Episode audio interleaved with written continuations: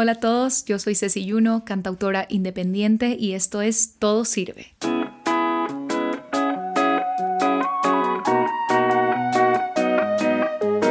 Este es un espacio, no puedo, no sé si quiero decirle vlog porque siento que no va a ser tanto como un video diario, pero va a ser un segmento o un espacio en el que les voy a compartir mis aprendizajes y mis experiencias en mis casi 10 años de trayectoria que tengo como cantautora y artista independiente. Para serles súper sincera, llevo meses pensando en un título para este segmento que se sienta como formal y que encapsule todo eso que quiero decir. Pasé por muchísimas opciones, pero llegué a todo sirve porque la verdad es que es un mantra que siento que llevo años repitiéndome a mí misma y que no lo hago ni siquiera de manera consciente. Esta reacción que automáticamente tengo cuando las cosas no necesariamente salen tan bien o por lo menos no salen como yo esperaba. El llevar meses planificando un show para 100, 200 personas y que vaya a la mitad o menos. Inmediatamente pienso, todo sirve. Tal vez en esa poca gente que fue había una persona para la cual fue la noche más especial de su vida o esa noche le declararon amor eterno, no o conectaron especialmente con alguna canción mía. Todo sirve, de toda experiencia como artista independiente logra sacar algo, así en ese momento no sepas qué. Así que por esa razón decidí quedarme con este título que siento que sí logra encapsular todo lo que estoy por contarles. Así que espero que lo disfruten. Y bueno, tal vez sabían o no sabían que durante el 2022 me fui de gira internacional por segunda ocasión para promocionar mi segundo álbum temporal que está en todas las plataformas desde el mes de abril. Esta fue la segunda vez que logré planificar, organizar, financiar y ejecutar una gira totalmente autogestionada. Y por supuesto hubo muchos highlights y momentos exitosos, pero también hubo algunas lecciones aprendidas. Entonces hoy quiero contarles puntualmente las siete cosas más valiosas que aprendí de irme de gira por segunda vez.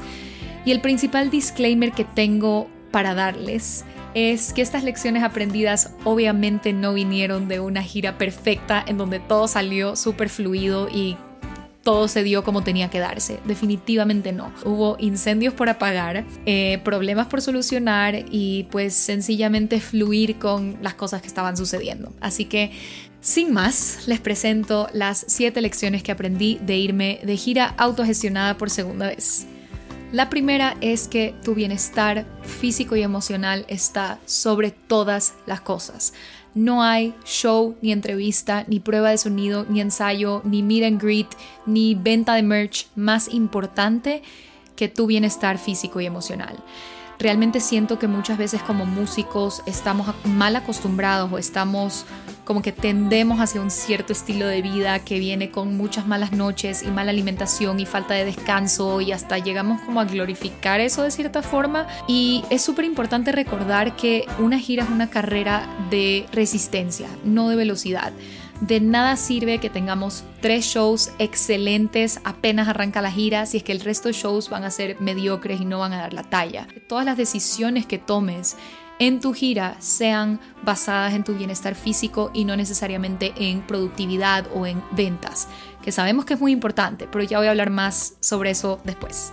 Segundo, la planificación logística previa es extremadamente importante. Una gira no es algo que puedes simplemente ir improvisando por el camino a ver a dónde llegas ir definiendo detalles como a qué ciudades quiero ir, a qué venues en estas ciudades les quiero dar prioridad, con qué artistas quiero compartir el escenario, cómo me voy a transportar, cómo voy a financiar todo este proyecto. La falta de planificación logística en una gira puede resultar en momentos muy desagradables, en desgaste físico y desgaste mental y por supuesto al final del día en no darle un buen producto o una buena experiencia a las personas que te siguen, en personas que han pagado un ticket por ir a verte. Entonces, no olvides dividir la planificación de tu gira por lo menos en presupuesto, transporte, ciudades, logística por show, formato y setlist, etc. 3 prepárate para sentirte un poco perdido en el tiempo. Ya sabemos que las giras pueden tener distintas duraciones, puede ser una gira corta como puede ser una gira larga, pero la realidad es que si estás por meses en esto y realmente no puedes darle atención a nada más,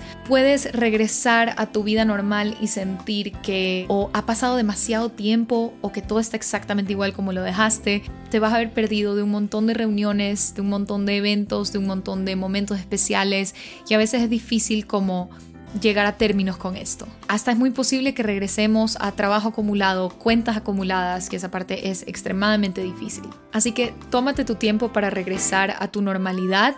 Date el tiempo necesario y no te apresures a entrar enseguida a proyectos enormes que requieran muchísimo de ti porque la verdad es que te tienes que poner al día física y mentalmente y ese cambio, esa transición es difícil. Así que date tu tiempo, no te apresures y tómalo con calma. 4. Tus canciones cobrarán una vida nueva. Y con eso no me refiero a necesariamente tener reversiones de estas canciones, que definitivamente puede suceder, sino que estás volviendo a exponer esta música a ciudades distintas, venues distintos, públicos distintos.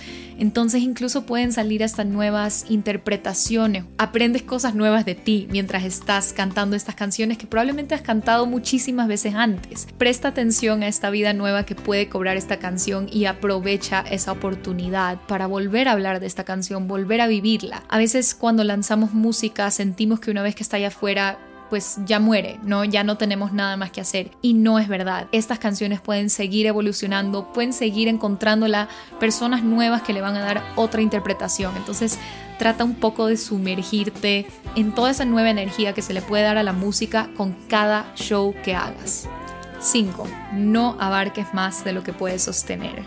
Es muy fácil al momento de planificar una gira decir quiero ir a todas estas ciudades y quiero tocar con todos estos artistas y quiero eh, brindar todas estas experiencias dentro de mi show y tocar en este venue gigante, muy históricamente importante. Y muchas veces hay que poner los pies sobre la tierra y realmente preguntarse, ¿cuántas ciudades soy capaz de sostener? ¿Realmente puedo financiar todo esto que estoy soñando con hacer? ¿Cuál es la razón por la que quiero tocar en determinado venue o en esta cantidad de ciudades. ¿Realmente me va a dar el retorno económico o de visibilidad para mi proyecto que estoy buscando? Es muchísimo mejor tener una gira más pequeña con shows más pensados en venues más especiales que por el simple hecho de tener la lista de ciudades más grande del mundo, no necesariamente haces tu mejor trabajo en cada show. 6.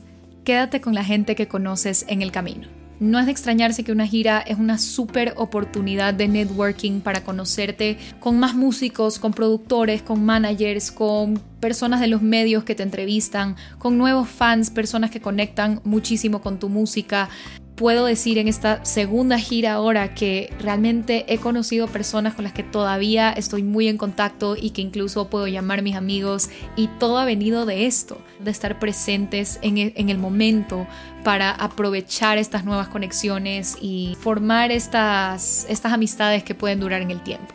Y al final del día, esta es la verdadera razón por la cual hacemos lo que hacemos, para tener esa conexión tan importante que a su vez alimenta nuestras historias, alimenta nuestras canciones, alimenta nuestro proyecto. Y siete, durante no es el momento, pero definitivamente cuando termines una gira, haz un inventario de todo eso que aprendiste, todo lo que salió bien, todo lo que salió mal, todo lo que se puede haber hecho mejor, lo que ganaste, lo que crees que perdiste.